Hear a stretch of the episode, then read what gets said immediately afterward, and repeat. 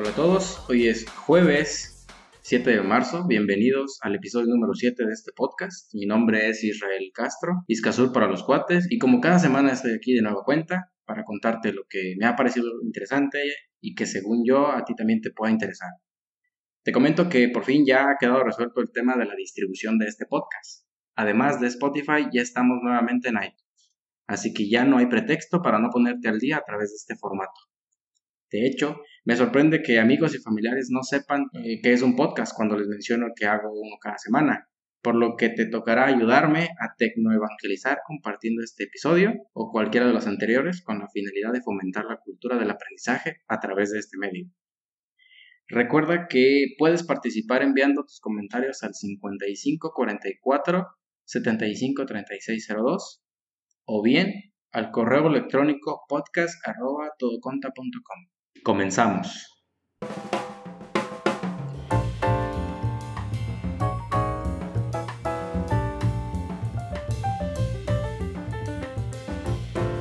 Las mujeres han manifestado un mejor desempeño a la hora de ahorrar y administrar los recursos que nosotros. Eso, de eso no nos queda duda.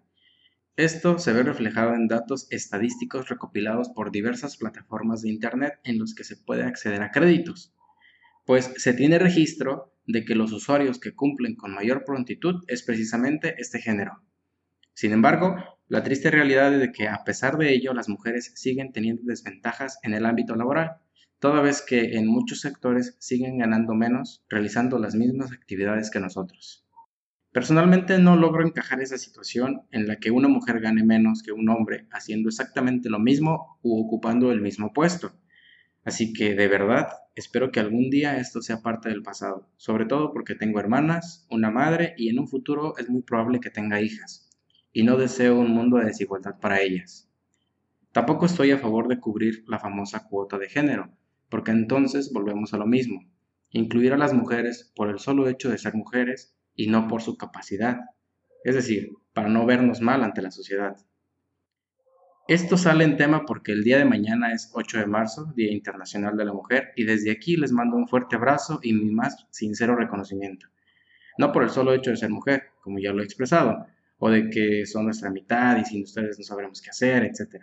No, lo hago porque a lo largo de la historia de la humanidad lo han tenido más difícil que nosotros y sin embargo siguen en pie de lucha buscando igualdad y demostrándonos de lo que son capaces.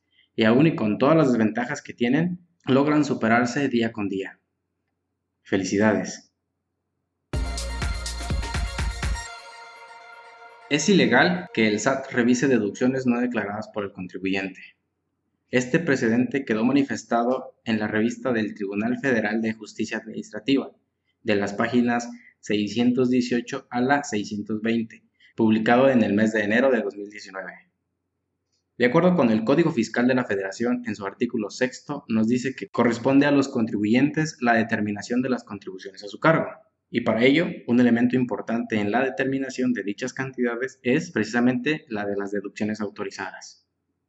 Aplicarlas constituye un derecho personalísimo del contribuyente, entendiéndose que éste sabe qué costos y gastos representaron directamente para la obtención del ingreso, y que así lo decidió de acuerdo con su conveniencia el tratamiento fiscal que le dará a cada uno de dichos conceptos. Esto significa que si la autoridad decide revisar las deducciones efectuadas por el contribuyente, únicamente podrá revisar aquellas que éste declaró. Es decir, no está habilitada para tomar en consideración otras deducciones que no fueron declaradas, toda vez que de hacerlo la autoridad estaría sustituyendo actuaciones propias de los contribuyentes y dado que las autoridades fiscales solo pueden hacer lo que la ley les permite, ir más allá de lo que el contribuyente haya manifestado podría representar un atentado contra el principio de legalidad. Desde el punto de vista contable, la depreciación no es más que el reconocimiento del valor de los activos fijos que se ha perdido con el tiempo, o su uso. Otra forma de tomarlo es que representa el valor que los activos fijos le trasladan al producto o servicio que estamos creando y que a través del ingreso por la venta de estos se deberá recuperar. En cualquier forma representa una disminución del valor de los activos fijos, ya sea por su uso o por el simple paso del tiempo. Eso nos queda claro. Para ello existen distintos métodos de apreciación. entre los cuales tenemos el de línea recta, suma de dígitos, unidades de producción, etc. Y su normatividad está establecida en la serie C de las normas de información financiera, específicamente en la serie C6. Ahora bien, hace unos días compartí un artículo a través de Twitter e Instagram relacionado con este tema que lo aborda desde el punto de vista financiero. Y es que si lo vemos de esta forma, el monto relativo a la depreciación de los activos fijos de las empresas, una vez retornado vía el ingreso, se debería separar para crear futuras adquisiciones. De no hacerlo, con el tiempo los socios podrían tomar vía reparto de utilidades lo que bien podría servir para formar parte de un plan para la adquisición de nuevos activos y eh, en este caso no verse en la necesidad de tener que descapitalizarse o peor aún, tener que recurrir a la deuda. Sobre todo en el sector tecnológico, ya que día con día los avances hacen que los equipos en las empresas se vayan quedando obsoletos y que luego tengan dificultades para sobrevivir, pues se encuentren desactualizados frente a los de la competencia. Esto se vio reflejado en el ranking que elabora el Fondo Económico Mundial sobre la competitividad al ocupar México la posición número 46 de 136 países, manifestando así que la cultura empresarial de nuestro país muchas veces no le puede hacer frente a estos sucesos económicos por falta de previsión económica. En términos simples y prácticos, por así decirlo, la autoridad busca que los comprobantes de ingresos que no sean cubiertos antes de su emisión, es decir, que no sean pagados, pues, se les pueda seguir el rastro a través de su complemento de pago. De ahí su importancia. Pues una factura puede ser emitida el día de hoy sin que te la paguen y que cuando esto suceda puedas manifestarlo a través de la emisión de un recibo electrónico de pago. Por supuesto que existen reglas que nos facilitan la vida en términos administrativos y fiscales, relacionados con los complementos de pago a través de las reglas de resolución miscelánea. Lo cierto es de que sigue siendo doble trabajo para nosotros ir casando el comprobante de ingreso con su complemento respectivo. Y para ello nuestros amigos de Excel Trabaja por ti han desarrollado una herramienta que te permite precisamente eso, conciliar el complemento de pago con las facturas que les correspondan.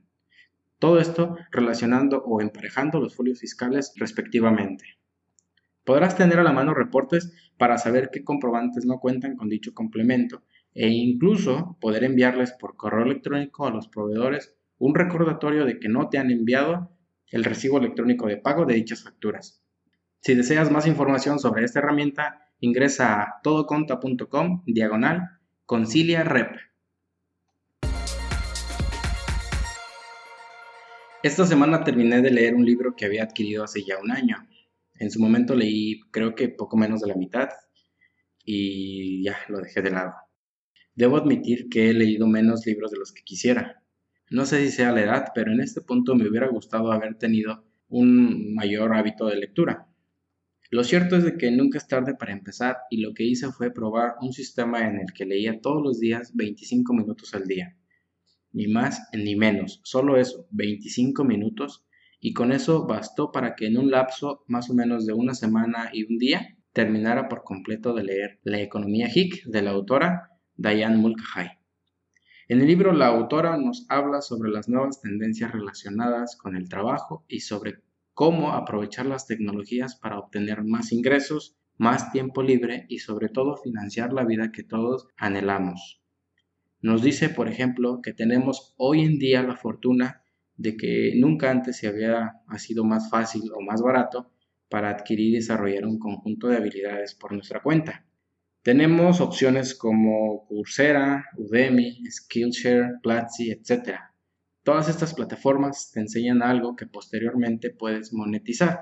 No importa qué, te aseguro o te puedo asegurar que todo está de alguna manera listo para aprenderse por Internet, ya sea de forma gratuita o pagando. Por ejemplo, a la par de terminar el libro terminé un par de cursos en Skillshare, una plataforma en línea de cursos donde puedes aprender diversas cosas, entre ellas temas relacionados con productividad, creatividad, diseño y varios temas más. En mi caso encontré un curso que se llama Crea un sistema a la medida que funcione. Es relacionado con productividad. Eh, me enseña a utilizar, o bueno, habla sobre aplicaciones para optimizar tu tiempo, tomar notas, eh, distribuir tu tiempo en lo que son la aplicación de calendario. Y hay un, ah, incluso menciona el tema del uso del correo electrónico. Está bueno, ¿eh? Y así como ese, hay un montón de cursos en internet. Quizás más adelante haga una reseña sobre todo lo que abarca el libro que les acabo de mencionar, pero de entrada se los recomiendo.